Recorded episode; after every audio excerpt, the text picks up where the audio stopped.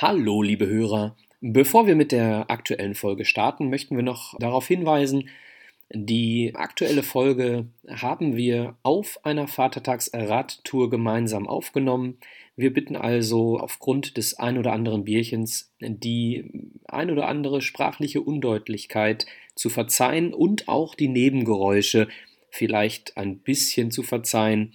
Wir saßen an der frischen Luft und dementsprechend haben wir Vögel zwitschern, Autos, Schiffe und ähnliche, sogar auch Passanten und Hunde in der Aufnahme mit dabei. Wir bitten das zu entschuldigen, aber inhaltlich sind wir uns sicher, dass unsere beiden Kultelfs, die heute unser Thema sind, absolut die perfekte Entscheidung waren, also qualitativ extrem hochwertig, aber hört selbst.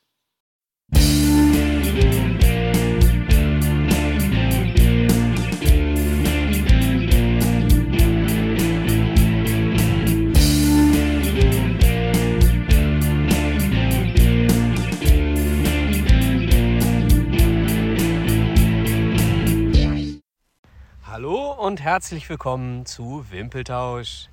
Lang hat's gedauert, heute endlich die neue Folge. Wir befassen uns heute mit der Kultelf der Bundesliga. Jeder von uns beiden hat tatsächlich seine Kultelf aufgestellt. Hallo Alex.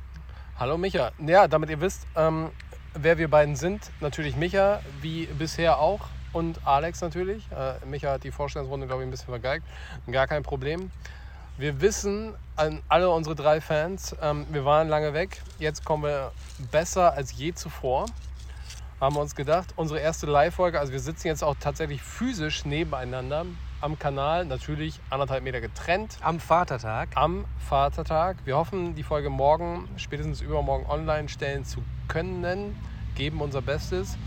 Ähm, Genau, ja. also wir müssen dazu sagen, die AirPods haben ähm, versagt. Dementsprechend nehmen wir direkt ins iPhone auf und bitten die Fahrgeräusche der Fahrzeuge, sei es ein Auto oder ein Motorrad oder jetzt sehe ich schon das nächste Schiff kommen. Äh, wir bitten es zu entschuldigen. Es lässt sich heute nicht vermeiden, aber der Inhalt der Folge ist dennoch spannend. Genau, ich denke, das ist auch hochproduktiv. Also es kann auch mal eine zirpende Grille sein, was das Ganze ja auch ein bisschen süß und nett macht. Genau. Ähm, und höchst authentisch natürlich.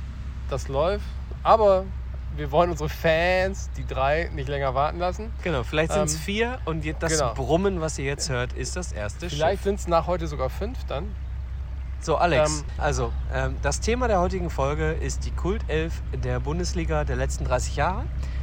Es gibt ähm, die erste Regel, habt ihr gerade schon vernommen, die letzten 30 Jahre. Das heißt, äh, Kultspieler, die davor stattgefunden haben, finden bei uns keine Erwähnung. Und die nächste Regel und die wahrscheinlich schwierigste Regel beim Aufstellen dieser Kultelf lautet, die Vereine, die den Spieler groß oder zum Kultspieler gemacht haben, dürfen nur einmal auftreten. Ja, genau. Also das heißt, im Prinzip so viel. Wir haben einen Spieler im Kopf mit dem entsprechenden Verein, mit dem wir ihn verbinden. Heißt, ähm, wir dürfen nicht einen weiteren dieses Vereins äh, benutzen, benennen, wie auch immer ihr es mag, äh, mögt. Gottes Willen, ist schon spät heute übrigens. Ja, also nehmen wir mal ein Beispiel. Ähm, sollte man Franz Beckenbauer als Kultspieler definieren, dann wäre der FC Bayern für die restlichen zehn Spieler raus. Genau. Gibt es einen Spieler, der bei mehreren Vereinen tätig war, dann sucht man sich halt den Verein heraus, bei dem er für einen Kult geworden ist. Und dann ist halt der Verein raus. Also wenn ein Spieler fünf Vereine hatte, sind nicht alle fünf Vereine weg, sondern nur der eine, wo man ihn kennengelernt und schätzen gelernt und zum Kultspieler ähm, gemacht hat. Genau, wir wollen auch nicht päpstlich, päpstlicher sein genau. als der Papst. Es geht um die Kultspieler und nicht um die Regel. Ja. Ach, guck mal die Entchen hier. Wir sitzen Ach, übrigens am Kanal, ist das schön, eine Entenmutter mit drei Enten. Ähm, ja, Babys. so viel am Rande. Ja, also mit drei Enten, Babys natürlich. Ähm, Alex, ja. fang noch mal an. Ja, ich weiß nicht, wollen wir direkt anfangen mit unserem Nein. Kult? Ja, du hast recht. Oder wollen wir noch ein bisschen über das vergangene Geisterwochenende sprechen? Ich meine, ich glaube, wir sind der erste Fußball-Podcast, der sich tatsächlich mit den vergangenen Ereignissen beschäftigt. Ähm, Geisterspielen und so weiter. Wir wissen, es gibt da differenzierte Meinungen zu. Also die einen befürworten das, die anderen finden es einfach absolut unverantwortlich. Ich glaube, wir beide können beides absolut nachvollziehen. Ähm, ja, ähm, wir sind, ähm, wie ihr vielleicht wisst und äh, falls ihr es nicht wisst, jetzt erfahrt, wir sind äh, große Fans verschiedener Fußball-Podcasts und in einem unserer Lieblingspodcasts, ähm, 93, wurde sehr äh, kontrovers diskutiert über die Situation der Geisterspiele. Ähm, ich muss dazu sagen, ich bin Duisburger und dementsprechend äh, persönlich, was meine Fan, was mein Fanherz betrifft, nicht involviert. Ähm, deswegen ging es mir mehr um das Spiel. Viele sagen, naja, mein eigener Verein, da war es für mich auch spannend ohne Fans oder ohne Geräusche, ohne Fangesänge. Die anderen sagen, naja, genau bei meinem Verein hat es mich gestört. Ja, also ich muss sagen, ähm, ich, der aufmerksame Hörer, wird es mittlerweile mitbekommen haben, ähm, bin Anhänger, meist auch leidenschaftlich des BVB. Am Wochenende das Derby bekanntermaßen haben wir auch glorreich gewonnen, 4 zu 0, tolles Spiel und so weiter und so fort. Tatsächlich muss ich sagen, es gab in den letzten 30 Jahren wahrscheinlich kein Derby, was mich weniger interessiert hat als, als dieses jetzt am vergangenen Samstag. Ähm, irgendwie fehlt dann doch die Stimmung. Klar habe ich mich gefreut, wie es ausgegangen ist. Ich glaube nicht mal, dass ich mich geärgert hätte, wenn es andersrum ausgegangen wäre. Ähm, ja, das ist es alles ist so ein schwierig. bisschen. Es ist genau, sehr, sehr schwierig. Sehr schwierig. Deswegen wollen wir uns, glaube ich, auch nicht so lange damit aufhalten. Da hat jeder seine eigene Meinung zu. Ich für mich persönlich kann beide vertreten. Ich, ne, also klar, der Fußball, wir haben den Fußball lieben gelernt als solcher, wie er ist. Nicht aufgrund der Stimmung, die im Stadion herrscht. Wir alle, die den Fußball mögen, haben angefangen auf dem Bolzplatz zu kicken, hier Mittellinien schießen, keine Ahnung, was auch immer. Und das war mal witzig und da hat uns auch keiner zugejubelt. Ähm, ja, aber ich verstehe auch die Leute, die sagen, ja, ohne die Stimmung interessiert mich der Fußball nicht so sehr. Ich meine, der Fußball ist teilweise auch ein schöner, wenn man sich Julian Brandt mal anguckt, was der sich da so zutraut. Das ist schon okay, das ist wie ich früher. Ähm, Genau, und ja, ist richtig. Wie du früher, hast du gerade gesagt? wie ich, ja, stimmt, hast du recht. Nicht nur früher, auch heutzutage noch. Hackespitze 1, 2, 3. Ähm, danke, dass du mich da bestätigst. Ja, Man muss Ähm. dazu sagen, der Alex spielt auf der 6 ja und dementsprechend ist er ein sehr ballsicherer, sehr ballsicherer Ich Fußballer. weiß nicht, ob ihr es schon wusstet, aber für uns persönlich, also Micha und mich, ähm, hat das ja auch persönliche Konsequenzen tatsächlich. Wir mit der Altherren ähm, stehen im Pokal-Halbfinale, was jetzt eventuell ausgesetzt werden soll, was noch nicht ganz klar ist. Wir hoffen ja auf eine Verlegung nach Berlin. Ich meine, ob wir jetzt hier auf dem Landfußballplatz spielen ohne Zuschauer oder im Berliner Olympiastadion, uns persönlich ist das egal. Wir geben unser Bestes und hoffen, dass es so kommt. Ich glaube aber nicht dran. Ich glaube auch nicht dran. Und ähm, vielleicht noch eine kleine Sache, ähm, persönlich gefärbt. Als Duisburger brecht die dritte Liga einfach ab. Dann steigen wir auf in die zweite Genau. Liga.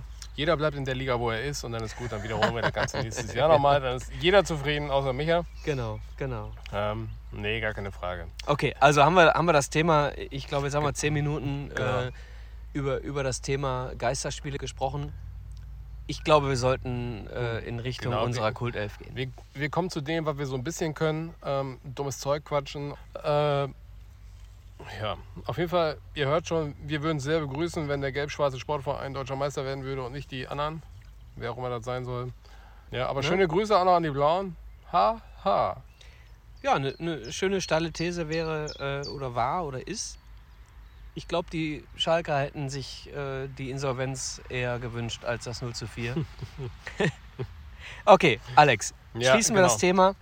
Ähm, genau. Gehen wir, gehen wir in die Top 11. Also, Top 11 der Kultspieler. Das bedeutet, man sucht sich seine Top 11 raus, die wir dann in ein taktisches Ge Geflecht einpflegen. Dementsprechend äh, haben wir uns beide eine Top 11 ausgesucht. Alex, beginne Genau. bitte mit dem Torwart. Genau, wir fangen an. Ähm, dazu noch sagen, jeder darf sein eigenes Spielsystem wählen, so wie er das gerade mag. Ähm, ich habe mich entschieden für das klassische 4-1-2-1-2. Heißt ein defensiver Mittelfeldspieler, ein offensiver Mittelfeldspieler, zwei Stürmer und natürlich Ähm, auch nur ein Torwart. Also ein 4-4-2 mit Raute, ja? Ähm, ja.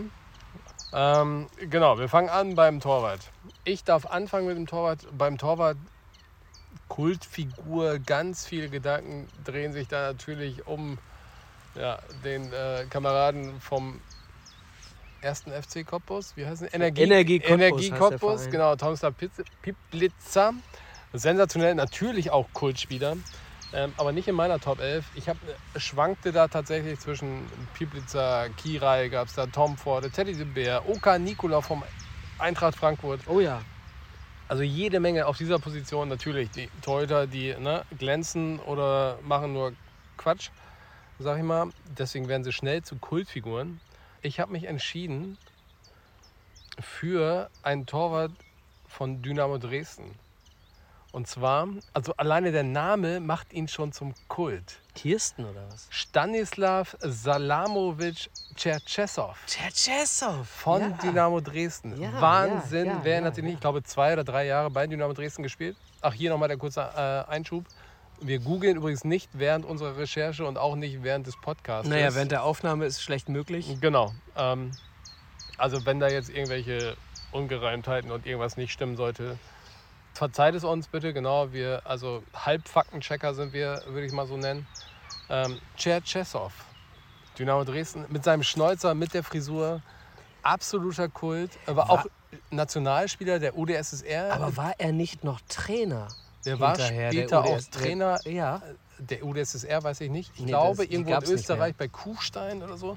Er war auf jeden Fall Nationalspieler der UdSSR, der GOS und der Sowjetunion, wenn ich mich recht erinnere. Also- Gemeinschaft unabhängiger Staaten. Genau. Ähm, die ja nicht so lange existierte. Wahrscheinlich die Hälfte unserer Hörer, denen ist die GUS gar kein Begriff mehr. Alex, du hast gerade gesagt, wir haben drei Fans. Wie soll die Hälfte, äh, anderthalb Ja, Fans? die anderthalb Fans. Der Okay. eine ist noch nicht erwachsen. okay. Ähm, auf jeden Fall Stanislav Salamovic Cherchesov. Mein Torwart. Ja, dann Ja. gehen wir mal in, in meine Liste. Also, mein Torwart, also äh, ähnlich wie Alex, habe ich mich befasst, natürlich mit äh, Piblica. Aber ich habe mich dann schlussendlich entschieden für Oliver Reck. Als Pannen-Olli bekannt, ja, aber tatsächlich auch ein guter Torwart übrigens. Ich möchte dich äh, bitten, Ja?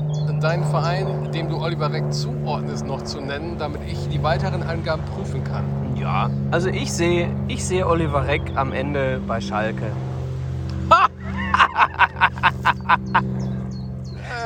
Okay, man muss dazu sagen, ähm, wie gesagt, wir dürfen nur einen äh, Spieler eines jeweiligen Vereins nennen. Äh, ich habe noch jemanden vom SV Werder Bremen, Wieso noch? weil Oliver Reck auch dort gespielt hat. Also Oliver Ach, Reck für mich in der Kultelf, in meinem Tor, in meinem Kasten, Oliver Reck, Pan-Olli. Ja, tatsächlich, Oliver Reck kann ich nachvollziehen. Bei den Blauen, ähm, ja, da hat er auch geglänzt, aber da hat er seinen Kultstatus, glaube ich, nicht so ähm, geprägt wie vorher bei den Grün-Weißen. Ähm, aber okay, Genau, also lass, lassen wir- lassen wir ihn natürlich durchgehen. Wir sind ja, Ja, lassen Ihr- wir das mal ein bisschen außer Acht mit den ihr, ihr Vereinen. kennt das und liebt das von uns. Genau. ihr, ihr drei da draußen. Genau, also Ähm, wichtiger ist, dass wir wirkliche Kultspieler finden, als dass wir uns wirklich irgendwo äh, richtig, äh, wirklich in die Erinnerung gebrannte Spieler hinten rüberfallen lassen, nur weil sie im gleichen Verein gespielt haben. Ja, das stimmt. Oliver Reck natürlich Kultspieler, also nicht umsonst der Name Pannen-Olli. Ich meine, sensationeller Torhüter, an manchen Tagen so, an manchen Tagen hat er auch einfach einen einen Schuss von Micha durch die Beine gehen lassen, so ungefähr. Also, Wobei man dazu sagen muss, dass ein Schuss von mir durch die Beine auch schwer zu halten ist. Ne? ja, genau, mit 3 km/h. Ähm, kommen wir weiter. Also ich in meiner, mit meiner Vierer Abwehrkette würde jetzt weitermachen mit meinem Linksverteidiger tatsächlich. Auch hier zahlreiche Kandidaten. Ähm, der aufmerksame Zuhörer wird da jetzt auch rausgefunden jetzt, äh, und sagen, ach, jetzt kommt bestimmt wieder Dede. Ähm, nee, kommt nicht. Kommt Jörg Böhme? Jörg Böhme, äh, Böhme kommt auch nicht als Linksverteidiger. Hart in der Auswahl war tatsächlich Michael Schulz. Alleine, also und die gelb-schwarzen Fans, die schon mal im Stadion waren, als Michael Schulz gespielt hat und die ganzen Schulz-Rufe Also, gehört haben. Da muss ich dazu sagen, ich Ähm, bin kein Dortmunder, aber den Kreuzbandriss von Michael Schulz habe ich jetzt noch vor Augen, wie er mit gestreckten Beinen im Rasen hängen bleibt. Ja, Katastrophe. also Michael Schulz aufgrund seines Einsatzes auch immer ähm, eine, wie sagt man, Integrationsfigur? Ist das das richtige Wort? Ich habe keine Ahnung. Integrationsfigur? Keine Ahnung. Wurde er integriert? Nee, wahrscheinlich nicht. Ähm, aber lange Rede, gar keinen Sinn. Nein, kein Dortmunder als Linksverteidiger. Ich habe mich entschieden für wahrscheinlich den Kultspieler schlechthin in der Fußball-Bundesliga. Ähm, ich sag mal, das L steht für Gefahr. Linksverteidiger bei mir Hans Sapai. Von Woll- den Blauen tatsächlich. Ich bin mir auch nicht zu 100% sicher, ob er Linksverteidiger war. Auf jeden Fall war er Außenverteidiger. bei Wollen mir wir- spielt er Linksverteidiger. Wir, wir wir brauchen gar nicht drüber sprechen. Natürlich ist Hans Sapai Linksverteidiger. Da sind wir uns ja mal einig. Ja, Ähm, und- was uns ja einige so vorgeworfen haben schon, dass wir viel zu oft uns einig wären, trifft hier auch mal wieder zu. Ja, und äh, hoffentlich für die Top 11, die jetzt noch folgt, die einzige Übereinstimmung. Ja, also dazu nochmal, also Hans Sapai, von vielen ja auch belächelt tatsächlich. Äh, durchaus keine Lachnummer. Auch in der, ich meine, 97er UEFA Cup Sieger-Saison auch einer der Garanten dafür, dass sie überhaupt so weit gekommen sind. Ähm, aber das jetzt mit Vorsicht zu genießen tatsächlich. Auf jeden Fall solide gespielt. Hast du ihn bei Schalke? Entschuldigen Sie?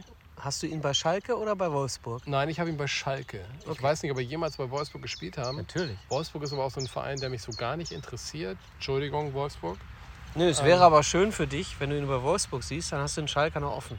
Dann hätte ich einen Schalker offen, aber es war schon eine Qual für mich, einen blauen zu benennen. Okay. Also, Und, ich, äh, also Hans Sapai, um das Ganze abzukürzen, Hans Sapai, da sind wir beide uns tatsächlich einig, ist mein Linksverteidiger. ja, da sind wir uns ja mal wieder einig. Ja, dann ähm, würde ich sagen, welches System spielst du eigentlich? Ich spiele mit Viererkette. Okay, das Mehr verrate ich noch nicht. Okay, dann ähm, kommt bei mir der erste Innenverteidiger. Und wenn ich jetzt gerade so einen blauen... Links oder rechts? Das ist mir völlig Latte. Die spielen beide in der Innenverteidigung. Okay. Von mir aus äh, der linke Innenverteidiger. Okay, linke Innenverteidiger. Wenn ich jetzt gerade so einen blauen hoch gelobt habe, kann es nicht lange dauern, bis ein äh, schwarz-gelber kommt. Gelb-schwarzer, je nachdem. Ähm, eine der absoluten Kultfiguren, ich glaube, wir haben auch schon mal über ihn gesprochen in einem der vergangenen Podcasts. Ähm, ich sag mal, Wunder von Malaga ist mit seinem Namen verbunden. Wirklich? Felipe Santana. Als Kultspieler. Natürlich. Wegen Ab- des Malaga. wegen des hätte, Malaga hätte es das Malaga-Spiel nicht gegeben, hätte es ihn nicht gehabt, oder? Möglicherweise hätte ich ihn dann nicht gehabt, aber aufgrund dieses Malaga-Spiels absolute Kultfigur in ähm, Dortmund. Das heißt, du hast. Auch trotz seines Abgangs später noch zu den Blauen, Ja. was man ihm tatsächlich nicht verübeln kann. Ich hätte ihn länger bei den Gelb-Schwarzen gesehen, tatsächlich. Aber sensationell, die Geschichte, die er geschrieben hat. Ja, Das heißt, du als Dortmunder hast durch Felipe Santana dir Dortmund geblockt. ja, habe ich. Tatsächlich habe ich ähm, meine Dortmund-Karte mit Felipe Santana besetzt. Ähm, es gab noch den einen oder anderen, aber da habe ich mir gedacht, ach komm, ist ja eine Kultelf, nicht die beste Elf der Wir Welt. können vielleicht an dieser Stelle äh, Grüße an André Hörsken senden. Ähm, Jörg Heinrich findet scheinbar nicht statt. Zumindest nicht als linker Verteidiger oder Innenverteidiger. Naja, gut, äh, wo findet Jörg Heinrich Jörg statt? Heinrich außerhalb von Borussia im, Dortmund. In, in meinem ähm, Geiste wäre er auch linker Mittelfeldspieler. ja, aber Borussia Dortmund. Ja, linker Mittelfeldspieler bei Borussia Dortmund So, wäre er. fällt bei dir aus, weil du Santana bei Dortmund schon hast? Ach so, ja, okay. Äh, die Conclusio habe ich so noch nicht gesehen. So, dementsprechend Ja, aber vielleicht äh, vom SC Freiburg habe ich ja noch keinen benannt.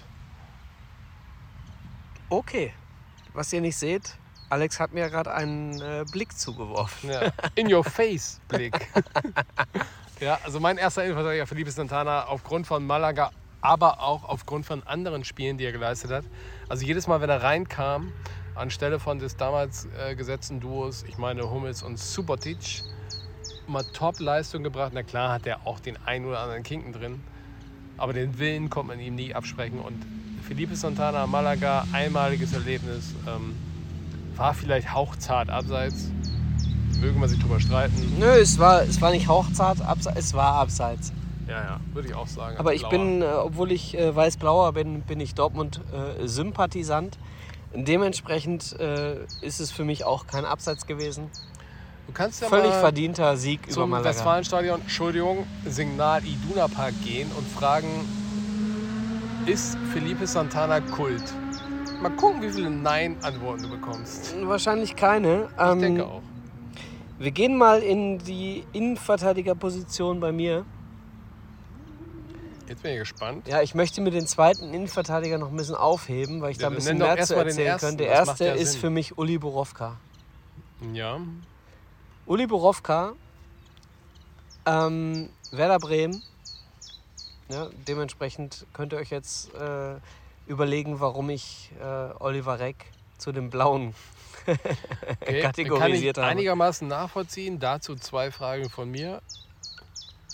Ähm, Uli Borowka, ist es das wert, bei den Kultspielern, den der SV Werder hervorgebracht hat, ähm, Uli Borowka zu verschwenden, in Anführungszeichen? Na, ich muss dazu sagen, ähm, Die zweite Frage, die ich aber viel entscheidender Ja, ist, bitte. war Uli Borowka überhaupt Innenverteidiger? Uli, Uli Borowka war Innenverteidiger und ähm, es tut mir jetzt leid und ich möchte mich in aller Form entschuldigen bei Windenrufer. Ja, der kein Innenverteidiger war. Das Nein. weiß auch Micha. Aber ich möchte mich entschuldigen bei Windenrufer. Aufgrund von Uli Borowka musste ich Windenrufer rausschmeißen aus meiner Kultelf. Denn Windenrufer findet in der Bundesliga tatsächlich nur bei Werder Bremen statt. Das stimmt. Dementsprechend war für mich Windenrufer raus. Also, Uli Borowka. Um dem ähm, vorzugreifen, ja. Windenrufer definitiv ein absoluter Kultspieler der Fußball-Bundesliga.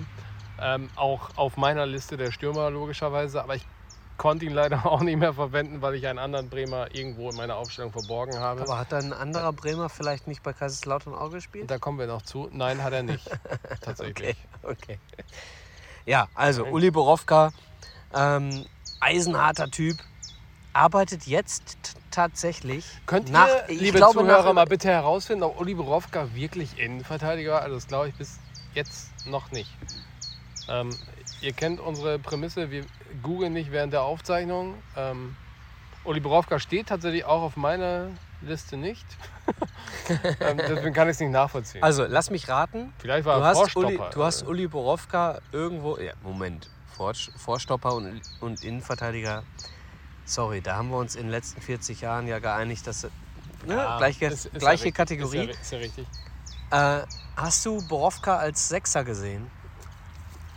Borowka nur als ähm, Alkoholiker. Alkoholiker wollte ich nicht sagen, als lustigen Gesellen gesehen, würde ich sagen, mit dem ich gerne mal auch eine Vatertagstour verbringen würde. Das macht bestimmt Spaß. Mittlerweile ist er ja AA, denke ich. Äh, Ähm, Uli Borowka ist Grundschullehrer.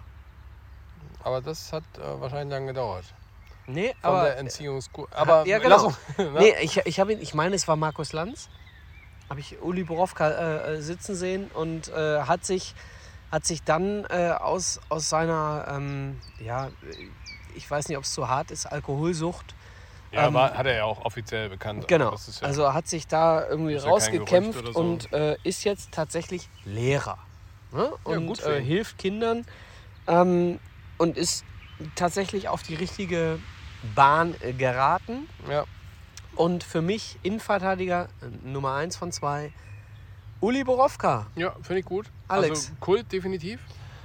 Ähm, kommen wir zu meinem zweiten Innenverteidiger. Also ich möchte nur noch, also Innenverteidiger, da, als Kultspieler kann man sich ja mit zuwerfen in der, der Fußball-Bundesliga in den vergangenen letzten 30 Jahren. Ähm, ich möchte da nochmal so einige nennen. Ich hatte zum Beispiel auch ähm, Sammy Kufur auf meiner Liste, den man nennen könnte. Jürgen Kohler, den Kameraden Hopp vom MSV Duisburg, Frank Gefahrnhorst vom SV Werder Bremen. Übrigens, Äh, da kommt das nächste Schiff, falls Mike- die Geräuschkulisse euch ein bisschen stört. Genau, das ist nicht meine, mein, mein Timbre, sondern das ist tatsächlich ein Schiff, das hier vorbeifährt. Mike Franz oder, oder hier Bordon oder wie auch Oh, immer die du heißen. meinst aber den Mike Franz von Karlsruhe, ne? Ich meine den Mike Franz von, ich glaube, Freiburg, Frankfurt und Wolfsburg, wenn ich mich nicht über alles täusche. Du meinst Gelbkarten, Frank. Franz. Ja, aber am, also am nächsten dran an meinem Kultspieler, den ich dann aufgestellt habe, war tatsächlich Frank Gefahrenhorst.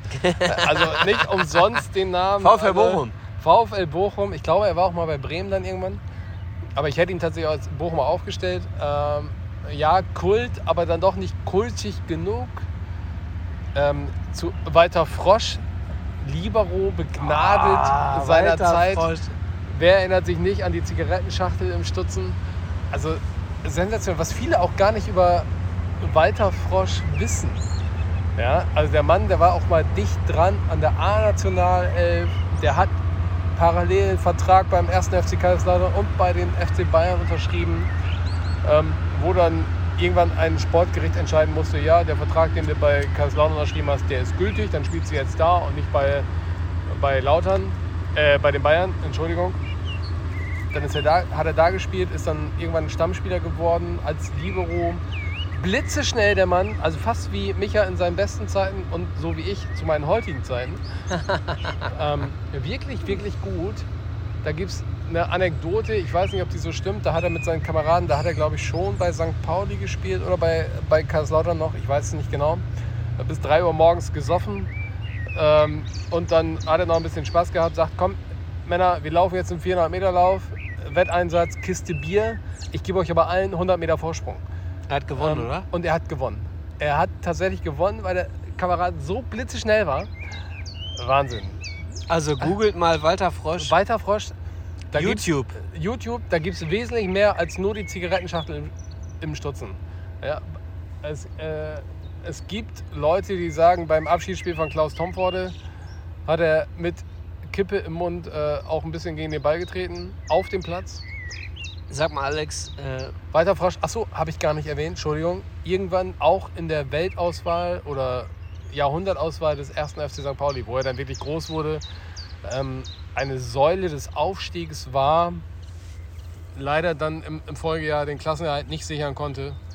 Aber auch ganz dicht immer dran an der A-Nationalelf. Walter Frosch, aber achso, Alex, sag mir mal ganz kurz, warum ist Walter Frosch bei dir? Du liebst den Mann scheinbar. ich finde den super. Ich hab warum, mich- ist er, warum ist er rausgefallen? Ich kannte tatsächlich, muss ich gestehen, ich kannte nur den Namen, habe ein bisschen recherchiert, ein bisschen nachgeforscht.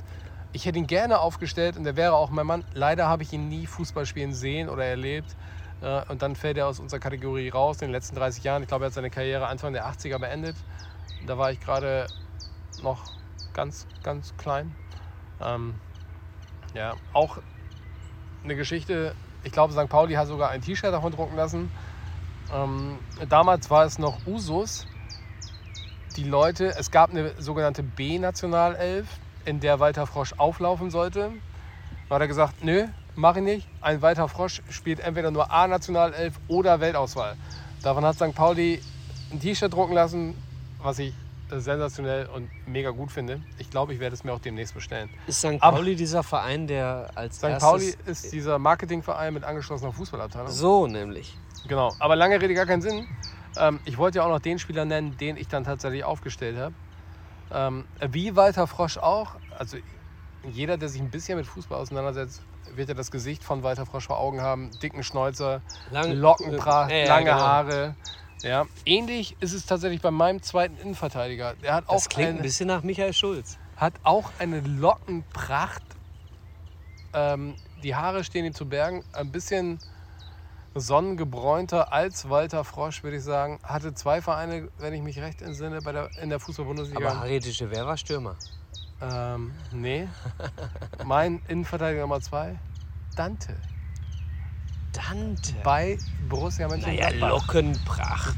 Bei Borussia Mönchengladbach. Super cooler Typ. Mega Innenverteidiger, super Kopfballspieler. Kultspieler Dante? Ehrlich? Kultspieler. Wirklich? Ja, Kultspieler Dante, wenn du dir mal die Stadien angeguckt hast zu der Zeit, wie viele Leute da mit Dante-Frisuren rumliefen, das ist heute ungefähr das Dreifache von den Witze-Frisuren. Ähm, Ist ja, auch also, übrigens, er immer, immer wenn er im Interview stand, hat man auch gesagt, Dante speak. Gottes Willen. Dass er dann irgendwann zu den Roten ging, das hat seinen Kultstatus so ein bisschen ähm, minimiert, aber der wollte wahrscheinlich auch mal Titel gewinnen. Hat Ich da glaub, er stand sogar auch in eine der- gute Leistung gebracht. Ne? Also ich glaube, er stand auch in der legendären Nationalelf der Brasilianer 2014, die nur 1 zu 7 gegen die Deutschen verloren haben. Ähm, Aber mein zweiter Kult-Innenverteidiger Dante. Dante hat tatsächlich auch, äh, ich glaube, es gibt ein schönes Bild von Dante, wie er von Schweinsteiger getröstet wird nach dem 7 zu 1. Und ähm, wir kommen jetzt zu meinem zweiten Innenverteidiger.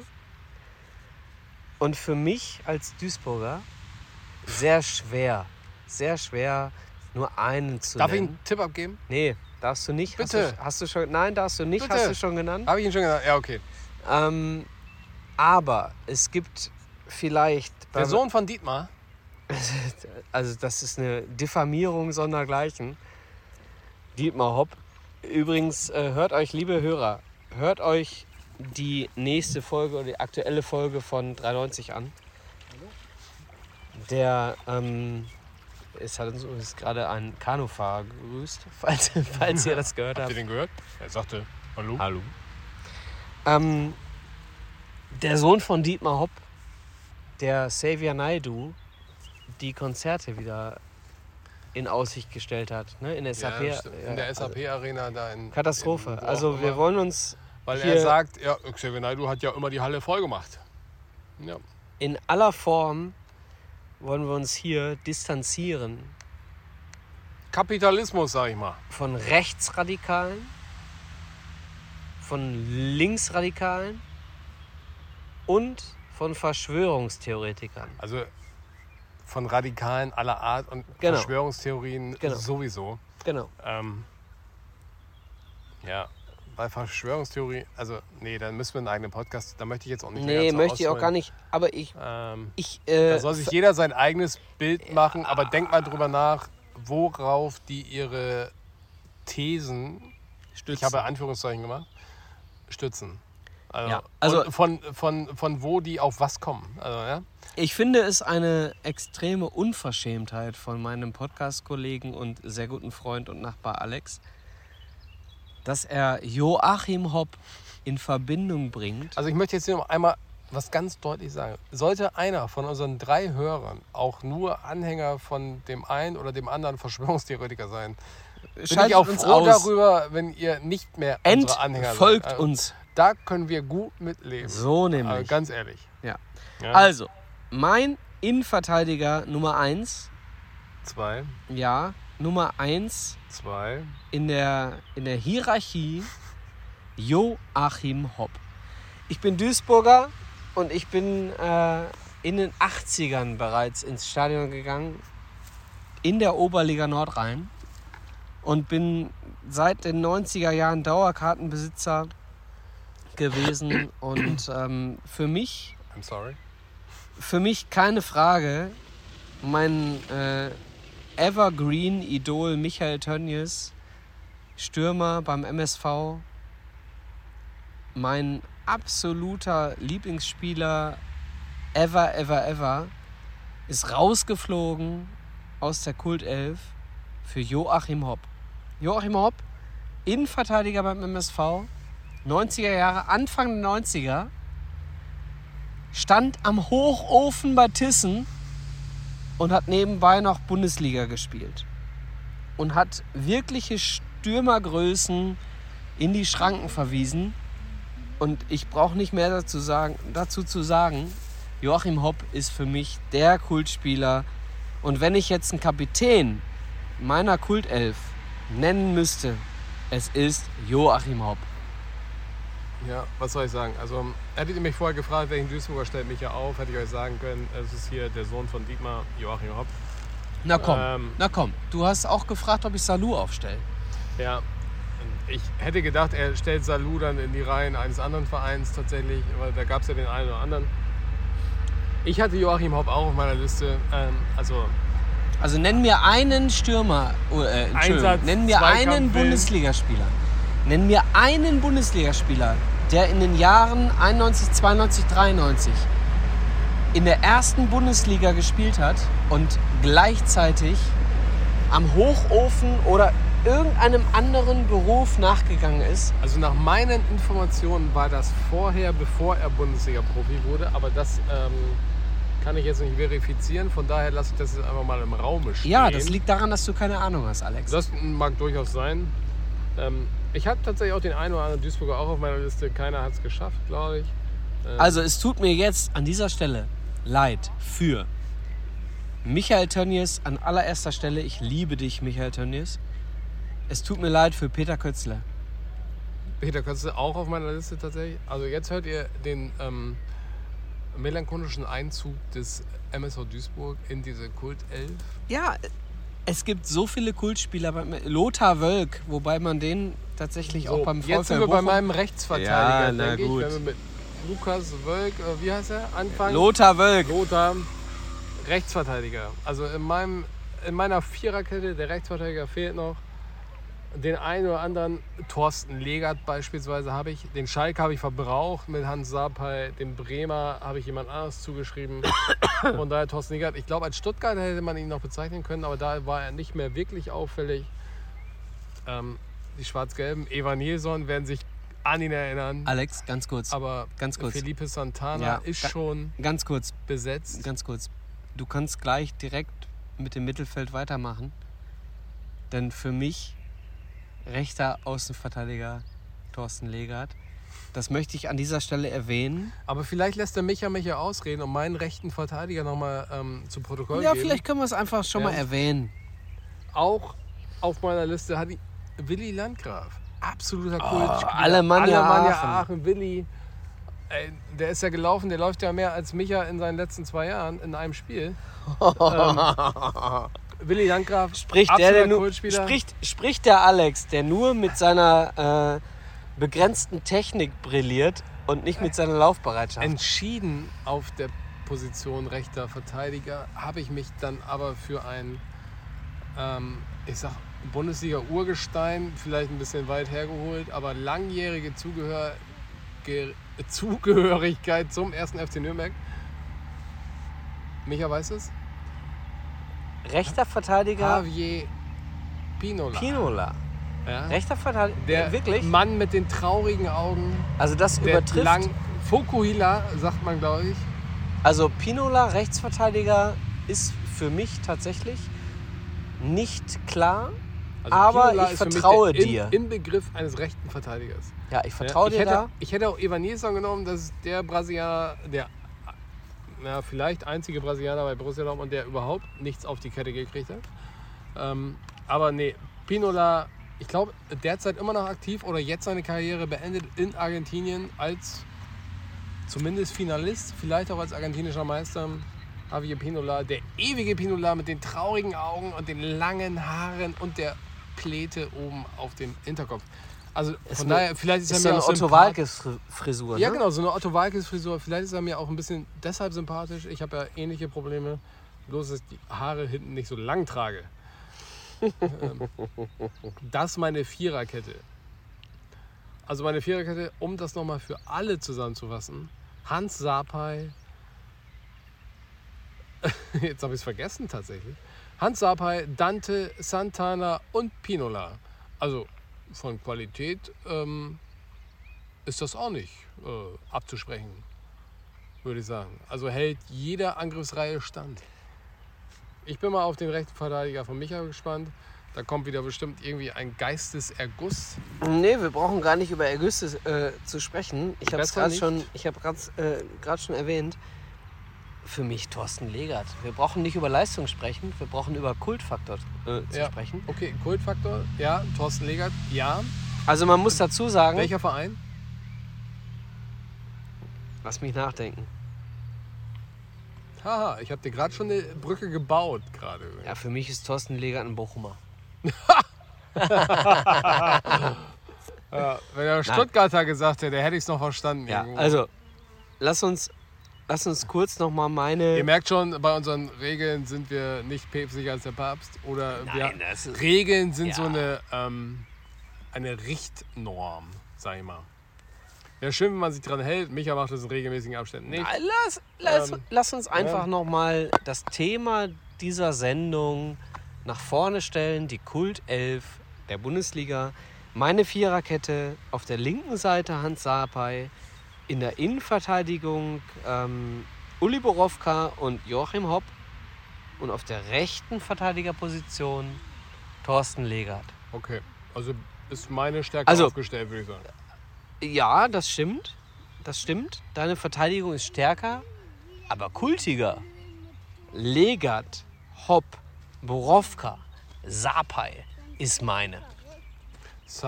Santana, Ach komm. Sapai, Ach komm. Pinola und Dante ist nicht weniger kultig. Also Santana und Dante, deine Innenverteidigung. Sensationell. Ah, Frag mal in Gladbach, frag mal in Dortmund. Also- Wer ist euer Ja, Kult-Innenverteidiger? Also bei Dortmund wird es bestimmt auch mehr Stimmen geben in der Innenverteidigung, die an Santana vorbeigehen. Wen denn? Das ist nicht unser Thema. Aber, Ach so. Aber in meinen Augen äh, okay Leistung, Leistungsfähigkeit, da Lang- bist du vorne. lange Rede, gar keinen Sinn. Wir müssen weitermachen. Mhm. 4-1, 2-1, 2 bei mir. Ja, ich spiele mit Raute. Du spielst mir raus, also ich auch, Ja. logischerweise. Also 4-1, sind wir beide 2-1. im defensiven Mittelfeld. Genau. Mein defensives Mittelfeld. Fängst du an, ja? Ja, ich bin ja auch dran. Nachdem du jetzt Thorsten Legert hattest. Bitte. Bitte! Ähm, mein defensives Mittelfeld habe ich meinen Bremen-Joker gezogen. Bremen hat wirklich viele, viele Kultspieler hervorgebracht. Ähm, ich hatte auf dieser Position den einen oder anderen, zum Beispiel auch Jens Jeremies. Aber ich war dagegen, weil falscher Verein. Ich hätte ihn als 1860er abtun können. Habe ich nicht, weil er da keine große Zeit hat. Für mich mein defensiver Mittelfeldspieler Eisenfuß Dieter Eils. So, Europameister auch 96 tatsächlich. Kultspieler und Europameister. Wie oft schaffen wir das? sag mir doch mal, was, was ein Dieter, Dieter Eils zu einem Kultspieler macht. Seine Leistung während der gesamten EM 96, seine langjährige Zugehörigkeit zum SV Kult. Bremen, Kult. Wir reden hier von Seine Kult. Wir reden von Sean Dundee und Konser seine Konsorten. absolute, ähm, wie sagt man, stilprägende Frisur. Ja? Lichtes Haar oben, an den Seiten noch ein bisschen bewachsen. Ja, trage ich heute so. Nein. Ja, dann bin ich Jetzt aber kommt, gespannt. jetzt kommt gerade ein Hund besuchen hier. Australian Shepherd. Ja, ist ein Australian Shepherd. So, also, Also Dieter Eils. Dieter Eils, ohne Frage. Ich hatte auch noch andere auf meiner Liste, gebe ich ja zu. Ähm, gar kein Problem. Unter anderem werden da die Berliner, werden es mir verdenken. Zecke Neuendorf natürlich, der mittlerweile Bilder mal sonst. Übrigens, Zecke hat sich tatsächlich in seinem Personalausweis den Künstlernamen Zecke sich eintragen ja, Genau, lassen. hat sich eintragen lassen. Der wird auch Zecke genannt mittlerweile. Auch Susi Zorc hätte ich ihn nennen können. Santana hatte ich mir den Platz weggenommen. Jens Jeremies, Dieter Eils.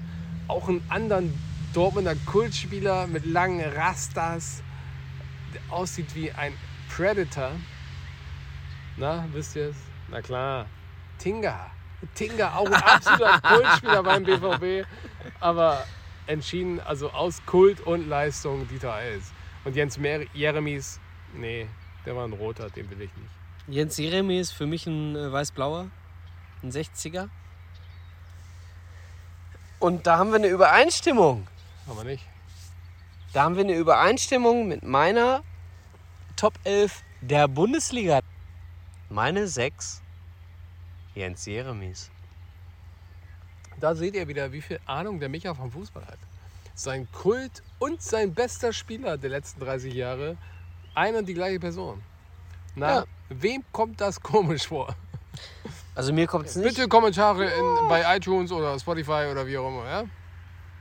Also für mich, wir, wir können das übergehen. Mein Sechser ist Jens Jeremies, haben wir vor ein paar Wochen drüber gesprochen. Also wenn, wenn ein Sechser Kult ist, also bitte. Dann ist es definitiv Eisenfuß Dieter Eils. okay. Wir hatten in der Kreisliga, da gab es einen Gegenspieler, der sah fast genauso aus und hat auch fast genauso gespielt wie dieser Eis. Zumindest was das Eisenfuß anging. Also sowohl offensiv war der Eisenfuß als auch defensiv. Ähm, tat immer weh, der Bein nach vorne ging immer weit, weit weg. Ja, ich weiß tatsächlich nicht mehr, wie er mit wirklichem Namen heißt. Und wenn, dann würde ich es jetzt natürlich nicht sagen. Ähm, Also, lasst uns die Sechser abhaken. genau. Gehen wir ins linke Mittelfeld. Ich, ich sehe, wir haben beide die Raute. Ja, wir haben beide die Raute. Dann bitte, dein linker Mittelfeldspieler. Linkes Mittelfeld in meinen Augen schwierig. Gibt es auch den einen oder anderen Kultspieler. Natürlich allen voran Kevin Großkreuz. Ne? Döner, Dönerwurf etc. Aber Felipe Santana hat ihm natürlich schon den Platz geklaut. Auch Pierre Litbarski, absoluter Kult. Ähm, aber einfach zu nah an der Weltklasse, um Kult zu sein. Auch Mehmet Scholl, gleiches ähm, Problem. Zu gut, um wirklich als Kult zu gelten. Aber der geneigte Hörer, der uns jetzt schon seit drei, ich glaube, es ist jetzt die vierte Sendung verfolgt, wird wissen, wer mein absoluter Kult- und Lieblingsspieler als linker Mittelfeldspieler ist. Ja klar, Jörg Böhme. ja sicher. Der beste linke Fuß der Bundesliga. Wohlgemerkt bei Arminia Bielefeld. Da war er nicht nur, ein, da war er nicht nur einmal. Du hast dir da war er Arminia Bielefeld geblockt. Einmal, ja. Da war er nicht nur einmal, da war er sogar zweimal. Vor seiner Zeit bei den Blauen und nach seiner Zeit bei den Blauen. Jörg Böhme, absoluter Kult. Ich meine, er hat sein Talent ein bisschen verschwendet, könnte man sagen. Da waren auch mehr drin. Aber guter, guter Mann. Ja, wir haben vor ein paar Wochen schon die, äh, das Streitgespräch geführt über Jörg Böhme. Ich lasse das jetzt mal einfach hinten rüberfallen und gehe in meine äh, Elf linkes Mittelfeld. Vielleicht kommt der Alex drauf. Ich bin so gespannt. Vielleicht kommst du drauf. Lockenpracht. Michael Schulz. Also, Liebe Hörer, wer fällt euch bei dem Wort Lockenpracht als erster Spieler der ersten Bundesliga auf? na, Rudi Äh, Völler. ein. Ach, Rudi Völler, ja, okay. Wäre noch zweite Option, aber danach direkt Michael Schulz. Okay, wir lassen mich aber ausreden vielleicht. Ja. Ähm, schöner Mann. Ich habe nie Bundesliga gespielt. Poschner. Gerald Oh, Poschner. Gerald Poschner. Aber auch keine Locke. Locke Nein, der war Poschner. ein Schmalzi, der war kein Locken. Aber warum ist. Mit welcher Begründung ist Gerald Poschner Kult? Für mich in meiner persönlichen Bewertung, ich bin groß geworden mit der Bundesliga in den Anfängen der 90er. Und für mich da Gerald Poschner Idol. Hieß er Gerald oder Gerhard? Gerald, Are you sure? du bist Dortmunder. Ich weiß es tatsächlich auch nicht. Gerald Poschner, für mich eindeutig linker Mittelfeldspieler in meiner Kultelf. Gary Poschner. Okay, ich weiß nicht, was Gerald, wenn er so heißt, Poschner zum Kultspieler macht, aber mich hat das eine ganz eigene Meinung. Die akzeptieren wir jetzt einfach auch mal so. Ähm, lassen wir mal so da stehen. Bitte, Machen wir weiter im rechten Mittelfeld, wa? bitte. Rechtes Mittelfeld. Habe ich ah, einige auch wieder aufzählen. Kuba natürlich für unsere gelb-schwarzen Freunde. Blaschikowski. Błaszczykowski übrigens für die polnischen Kollegen. Absoluter Kultspieler. Ja, ich spreche kein Polnisch, nicht so wie Micha. Otto Addo, dann habe ich irgendwann festgestellt, nee, der hat gar nicht rechtes Mittelfeld gespielt. Hätte ich auch gerne genommen und vergessen, seine Aktion mit gerissenem Kreuzband noch ein Tor zu schießen. Ähm, kann auch nicht jeder. Jörg Alberts hatte ich auf meiner Liste. Oh, Alberts, mh, ich glaube, der war vor. Hitzitzberger, The Hammer, war Jörg Alberts The Hammer. Linker Fuß, HSV, Genau. England. aber auch kein rechter Mittelfeldspieler. Gaudino, ja. War bei mir auch tatsächlich im offensiven Zentralen. Genau, Mittelfeld. könnte man ins rechte Mittelfeld stellen, aber habe ich mir gedacht, nee, da fehlt mir die Arbeit nach hinten. Also für die jungen Hörer Maurizio Gaudino. Ne? Maurizio Gaudino, genau, nicht sein Sohn äh, Luca. Nee, Luca war von Scholl. Wie auch immer. Der auf jeden Fall- kleine Gaudino. Auf jeden Fall Maurizio Gardino auch keine Option, weil ne, zu wenig Defensivarbeit habe ich mir gedacht, dann nimmst du den, den ich genommen habe. Ja, der nach vorne wie hinten gleichermaßen gut. Mario Basler. Mario Basler? Mario Basler, rechtes Mittelfeld. Ist das dein Ernst? absoluter Kult? Du kannst doch nicht Ja, Mario Basler als Kultspieler deklarieren. warum das? Weil Der ich ihn auch hab. Der, ich hab's mir gedacht. Der schlägt Ecken direkt ins Tor, der setzt sich einen Pepita-Hut auf, vorher der macht da Späße. Achso, um der Vollständigkeit halber, Mario Basler beim ersten FC Kaiserslautern. Ja, hab ich auch. Natürlich. Nicht, Hab ich auch. nicht Ja. bei den Bremern, nicht bei den Bayern, natürlich nur beim ersten FC Kaiserslautern. Ja? Ja, Da haben wir uns selber treu bleiben. bin ich, Nee. bin ich voll bei dir. Aber cool, wenn ich ihn so gut nachmachen könnte wie einige andere unserer Podcast-Kollegen, sage ich mal, würde ich es tun, aber da mache ich mich nicht zum Brot. Dani Bremme! Dani Bremme hat einen Elfmeter in die linke Ecke geschossen. Wie der Micha schon, glaube ich, von zwei bei, äh, von, bei zwei von drei Sendungen erzählt hat, hätte er auch Karten gehabt für Basler Ballard. Wie man sich sowas geben kann, verstehe ich nicht. Aber ja jeder, ne? kann ja jeder machen, was er will. Ähm, rechtes Mittelfeld, Mario Basler. Ja, wir können direkt äh, ins zentrale offensive Mittelfeld gehen bei dir. Denn bei mir rechts Mario Basler. Also da sind wir uns einig. Für mich auch erster FCK, weil Uli Borowka stattfindet. also, Mario Basler, äh, da haben wir beide, äh, glaube ich, eine Doppelung. Ne? Haben wir beide eine Doppelung äh, bei den Topspielern der letzten 30 Jahre und bei der Kult 11. Ja, also im rechten Mittelfeld, da muss mir mal einer erzählen, wer besser war als Basler. Also in seiner Gesamtheit als. Na, nicht wer besser war, wer kultiger war. Darum geht's heute. Ja, ne? Kultiger und Bessler. Weil wir haben ihn, glaube ich, auch in unserer Top 11. Ähm, das ist schon schwierig. So sehr er auch polarisiert, kicken konnte der Mann. Eindeutig. Ja, ja gut, dann mache ich direkt weiter, würde ich sagen. Bitte. Offensives Mittelfeld, also meine Aufstellung und deiner wahrscheinlich auch, weil du mit draußen spielst. Und ich ja ein 4-1-2-1-2. Ja, Euch ist schon aufgefallen, dass wir die gleiche Aufstellung haben scheinbar. Aber tatsächlich nicht abgesprochen. Offensives Mittelfeld. Ja, viele, viele Kultfiguren in der Fußball-Bundesliga. Ähm, ich sag mal Marcelinho beispielsweise. Von Hertha. okay. Dadurch, dass du beispielsweise gesagt hast, habe ich mich ein bisschen wieder runtergefahren, weil ich dachte, du hättest ihn. Nein, ich habe ihn nicht, aber es gibt ja noch den einen oder anderen. Auch Stefan Effenberg, durchaus äh, von einigen als Kult bezeichnet. Lothar Matthäus, Wolfram Ganz kurz. Wutt, Oh. Ganz kurz. Du hast, ähm, Jörg, Spieler noch du hast genannt. Jörg Böhme in Als- Bielefeld, ne? Ja, sicher. Okay. Dann haben wir nicht den gleichen Offensiven. Dann bin ich ja mal gespannt. Ähm, Wolfram Wuttke, ich glaube, der war auch Schalker und Osnabrücker und Naja, vor allem Kaiserslauterer, ne? ganz, ganz viel Talent, ganz, ganz viel dummes Zeug im Kopf. Außenriss, Ähm, ja. unfassbar stark. Viel, viel, viel, viel, viel zu wenig aus seinem Talent gemacht. Ähm, aber nicht in meine Kultelf geschafft. Ist übrigens ganz kurz, nur ganz kurz nebenbei. Wolfram Wuttke ist an Brustkrebs erkrankt. Genau. Und Das nicht, ist nicht eine. verstorben, aber mittlerweile, glaube ich, auch trotzdem Nee. tot, ne? Glaube ich. Ich weiß nicht genau. Ja, nicht, nicht, nicht sicher, deswegen äußere ich mich nicht weiter. Aber kommen wir zu meinem offensiven Mittelfeld. Ein Mann vom TB Berlin.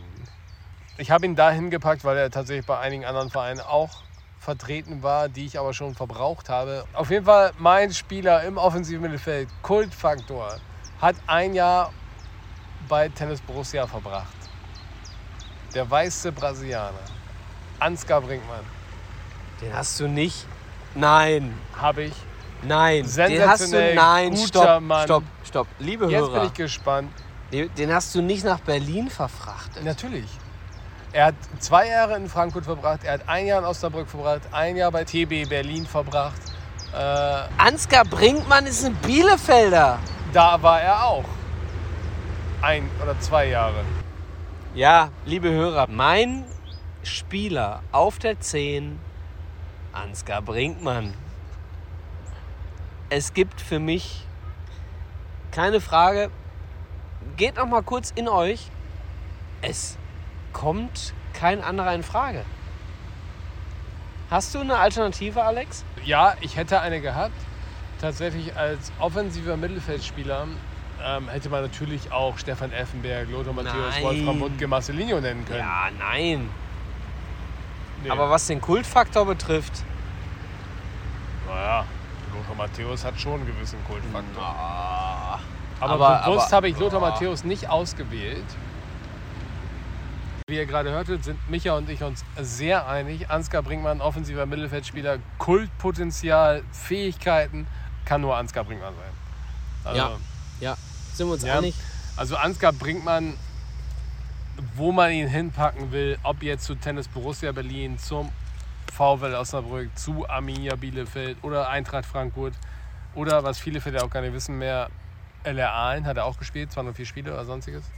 Oder fünf, ich weiß es nicht genau. Ja, aber LR Aalen und äh, Kultspieler schließt sich aus. Ja gut, die einen sagen so, die anderen sagen so. Auf jeden Fall, Ansgar Brinkmann ist so ein bisschen der Joker, weil man ihn so relativ vielen Vereinen packen konnte. Aufgrund der Konstellation in meiner Mannschaft habe ich ihn jetzt bei Tennis Borussia eingeordnet. Aber Ansgar Brinkmann, Ja, wegen ohne, Jörg, ohne wegen Jörg Frage, Böhme. der weiße Brasilianer, absolut Kultspieler. Also, wenn der Begriff Kultspieler fällt und jemand Ansgar Brinkmann nicht auf der Pfanne hat, ja, dann ist er auch kein Fußballfan. So weit lehne ich mich jetzt mal aus dem Fenster. Ja, sehe ich genauso. Und dementsprechend sind wir, Alex, beide jetzt im Sturm. Sind wir schon im Sturm? Ich, ich vermute, denn bei mir ist Ansgar Brinkmann Auch offensiver Mittelfeldspieler. so nämlich. Sind wir jetzt im Sturm? Ich habe zwei Stürmer aufgestellt tatsächlich. Und in meiner. Also ganz kurz, liebe Hörer. Stürmer. Schwierigste Position in dieser Liste Also, mit Abstand. ich muss dazu sagen, ich habe in meiner Recherche vorab habe ich circa 25 Leute gefunden, die als Kultstürmer äh, genannt werden könnten. Ja? Unter anderem sowas wie Rainer Raufmann, der irgendwann bei Eintracht Frankfurt gespielt hat, nichts auf die Kette gekriegt hat, Zweitliga-Fußball gespielt Bei hat. mir ist es Windenrufer. dann irgendwann nach Zypern ausgewandert, da alles kurz und klein geschossen hat, äh, die Staatsangehörigkeit angenommen hat und für die sogar Länderspiele gemacht hat. Äh, wen habe ich noch in meiner Ailton, Erik Meyer, Fjörthoff, Burgsmüller, wie die alle heißen. Aber Entschieden. Burgsmüller ist vor unserer Zeit, oder? ja, ich habe die letzten Jahre Burgsmüller habe ich glaube ich sogar mitgemacht. Ich habe noch ein Panini Sammel Album gehabt, wo Burgsmüller eingeklebt werden musste. 90? Burgsmüller? 91 glaube ich sogar. Wirklich? Habe ich ihn einkleben müssen, ja. Okay. Auf jeden Fall einer meiner beiden Kultstürmer.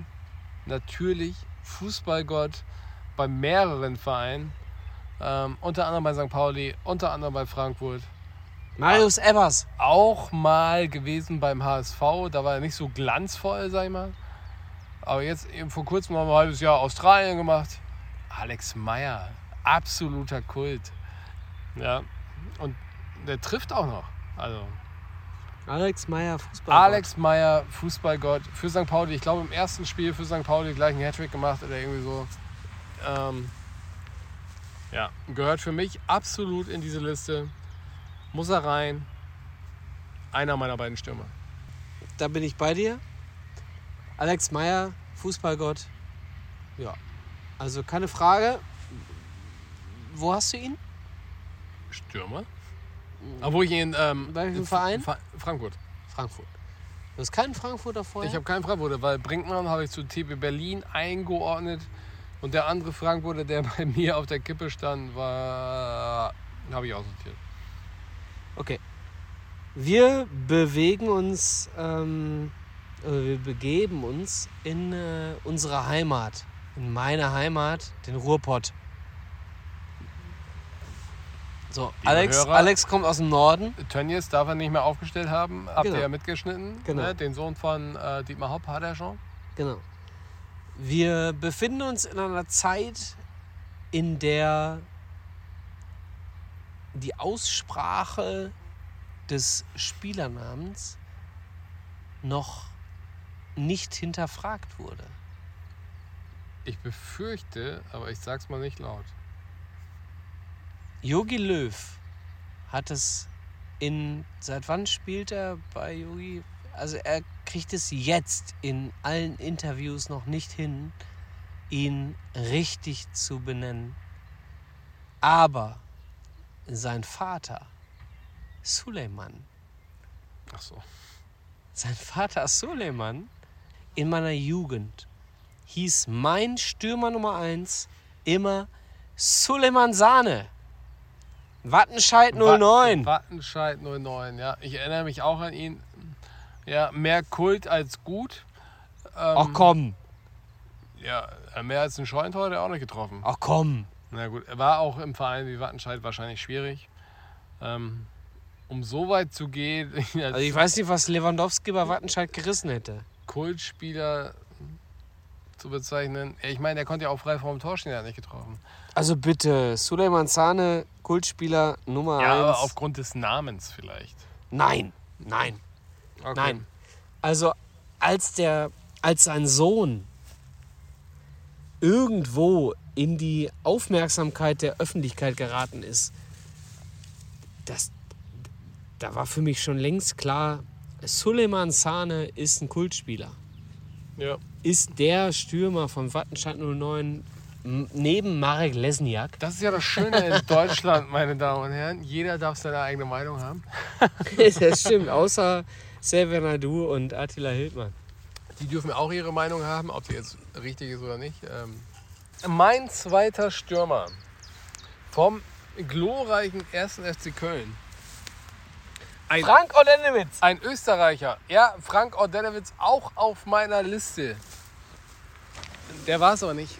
Toni Polster. Absolut. Toni Polster. Komplett Kult. Später noch bei Gladbach, aber seine glorreiche Zeit hatte er beim 1. FC Köln.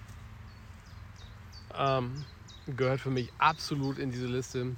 Also nur mal so am Rande. Ich hatte insgesamt äh, pf- äh, Auge geschätzt 25 Stürmer, die ich hätte aufstellen können. Natürlich sind da Leute drunter wie Ailton, Erik Meyer, Jan Nagel, Fjörthoff, Burgsmüller, Ed, Euro Eddie Schmidt. Oh, den hatte ich auch ganz vorne. Euro Eddie Schmidt. Hatte ich auch Und kurzzeitig meiner Sergei. Kiriakov. Kiriakov, äh, super, hatte ich gar nicht mal in meiner Liste. Aber in, äh, Euro Eddy irgendwie fünf oder sechs Tore gegen Valencia damals, glaube ich, beim 7 zu 1. Ja, wahnsinnig. Rainer Raufmann habe ich gerade schon. Axel Kruse, natürlich Windenrufer auch schon erwähnt. Juri Mölder, Ali Day. Ali Dai. Hertha mein und Gott, was. Bayern. Hertha, Ali Dai. Bayern und auch Bielefeld, oder? Iaschwili, Jiri Steiner. Auch Jerici. wahnsinnige Kicker. Aber wie gesagt, mit Stürmern hätten wir uns totschmeißen können. Ähm, aber mein Stürmer Nummer zwei, Toni Polster aus Österreich. So, fehlt uns noch die Nummer zwei von Micha. Ich Ja. bin gespannt. Ja. Für mich, ähm, äh, der HSV hat noch keine Rolle gespielt. Der HSV spielt schon lange keine Rolle. Das ist auch richtig. Aber sag mir doch mal aus dem, wie man in der Sprache sagt, Lameng, welcher Spieler vom HSV Stürmer fällt dir Barbares, nein, Petric, nein, niemand. niemand. Und deswegen meine Mpenza, Emile Mpenza, nein, meine Nummer zwei. Im Beron, ist nicht Carsten Behron. Meine Nummer zwei ist Valdas Ivanauskas. hatte ich auch mal Liste tatsächlich. Hattest du auch. Ja. Der hat nämlich, ähm, oh jetzt aufgepasst, weil das Ivan Ausgas hat auch mal beim SV Wilhelmshaven gespielt. Wilhelmshaven, wer aufgepasst hat, meine Heimatstadt. Da hat er mal, ich glaube, im Sommer verbracht oder vielleicht auch ein Jahr. Ähm, so gut war der gar nicht. Hast du mit ihm gekickt? Ja, äh, nie Bundesliga gespielt, Hast du der mit SV ihm. Nee, leider nicht. Wir haben mal irgendwelche Hallenmeisterschaften gegen SVW gespielt. Ähm, wir waren immer besser, haben trotzdem immer verloren. Ähm, also die Halle sagte, wir waren besser. Das Spielfeld sagte was anderes. Nein, weil das Ivan Auskar ist auch Kultspieler. Ich Ja. meine, Ivan der Schreckliche. Ivan der Schreckliche. den Namen muss man sich auch erstmal verdienen. Genau, Also, und deswegen mein äh, Stürmer Nummer zwei neben Suleiman Sane, ich, ich nenne ihn absichtlich nicht Sané, Denn in den 90ern hieß er Suleiman Sane. So, Für jetzt, mich in der, in der Spitze Suleiman Sane und Valdas Ivan so, und liebe Hausgas. Hörer, und jetzt solche Leute wie Erik Meyer, Jan Agefjörthoff, Toni Polster zu vernachlässigen wegen Ivan Ausgas und Suleiman Sane. Naja, bildet euch euer eigenes Bild. Ja, ich hätte es nicht schöner ausdrücken können. Bildet euch eure eigene Meinung. Es geht hier nicht um die Fähigkeiten. Es geht hier darum, was einem in 30 Jahren Bundesliga in Erinnerung geblieben ist. Ja, und tatsächlich, und da, hat der, da muss ich ihm zustimmen, tatsächlich. Also die Fähigkeiten eines Suleiman Sane, die haben Micha geprägt in seiner fußballerischen Karriere tatsächlich. Er ist genauso ein Chancentod, wie es Sané damals war. Da hat er sich einiges abgeguckt. Ja, deswegen, Dann wird, im, deswegen wird im Altherren-Pokalfinale wahrscheinlich auch Schluss sein. Dann wundert es mich aufgrund deiner begrenzten fußballerischen Fähigkeiten nicht, dass du nicht Jens, Re Jens Jeremy sagst. Alle, die das hören, wissen, dass das nicht wahr ist. So, wir befinden uns kurz vor dem Ende. Ähm, schöne Grüße an Eckart. Da hast du. ähm, schöne Grüße an, ähm, an Pascal. Unbedingt Last Dance gucken, wenn du es noch nicht getan hast. Wobei ich mir sicher bin, dass du es schon geguckt hast als leidenschaftlicher Bulls-Fan. Ähm, Mike, wir hoffen auf weiteren Input. Liebe Grüße an Jörg Heinrich, an Michael Tönjes.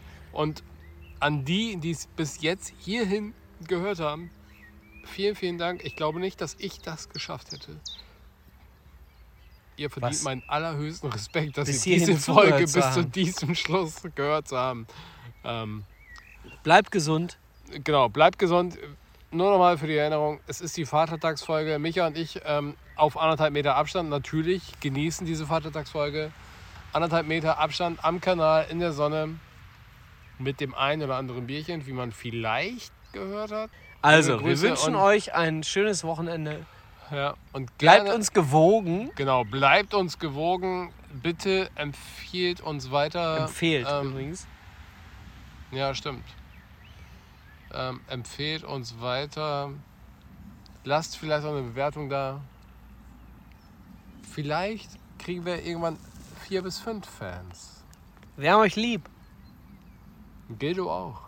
Tschüss. Kann ich jetzt hier Stopp drücken?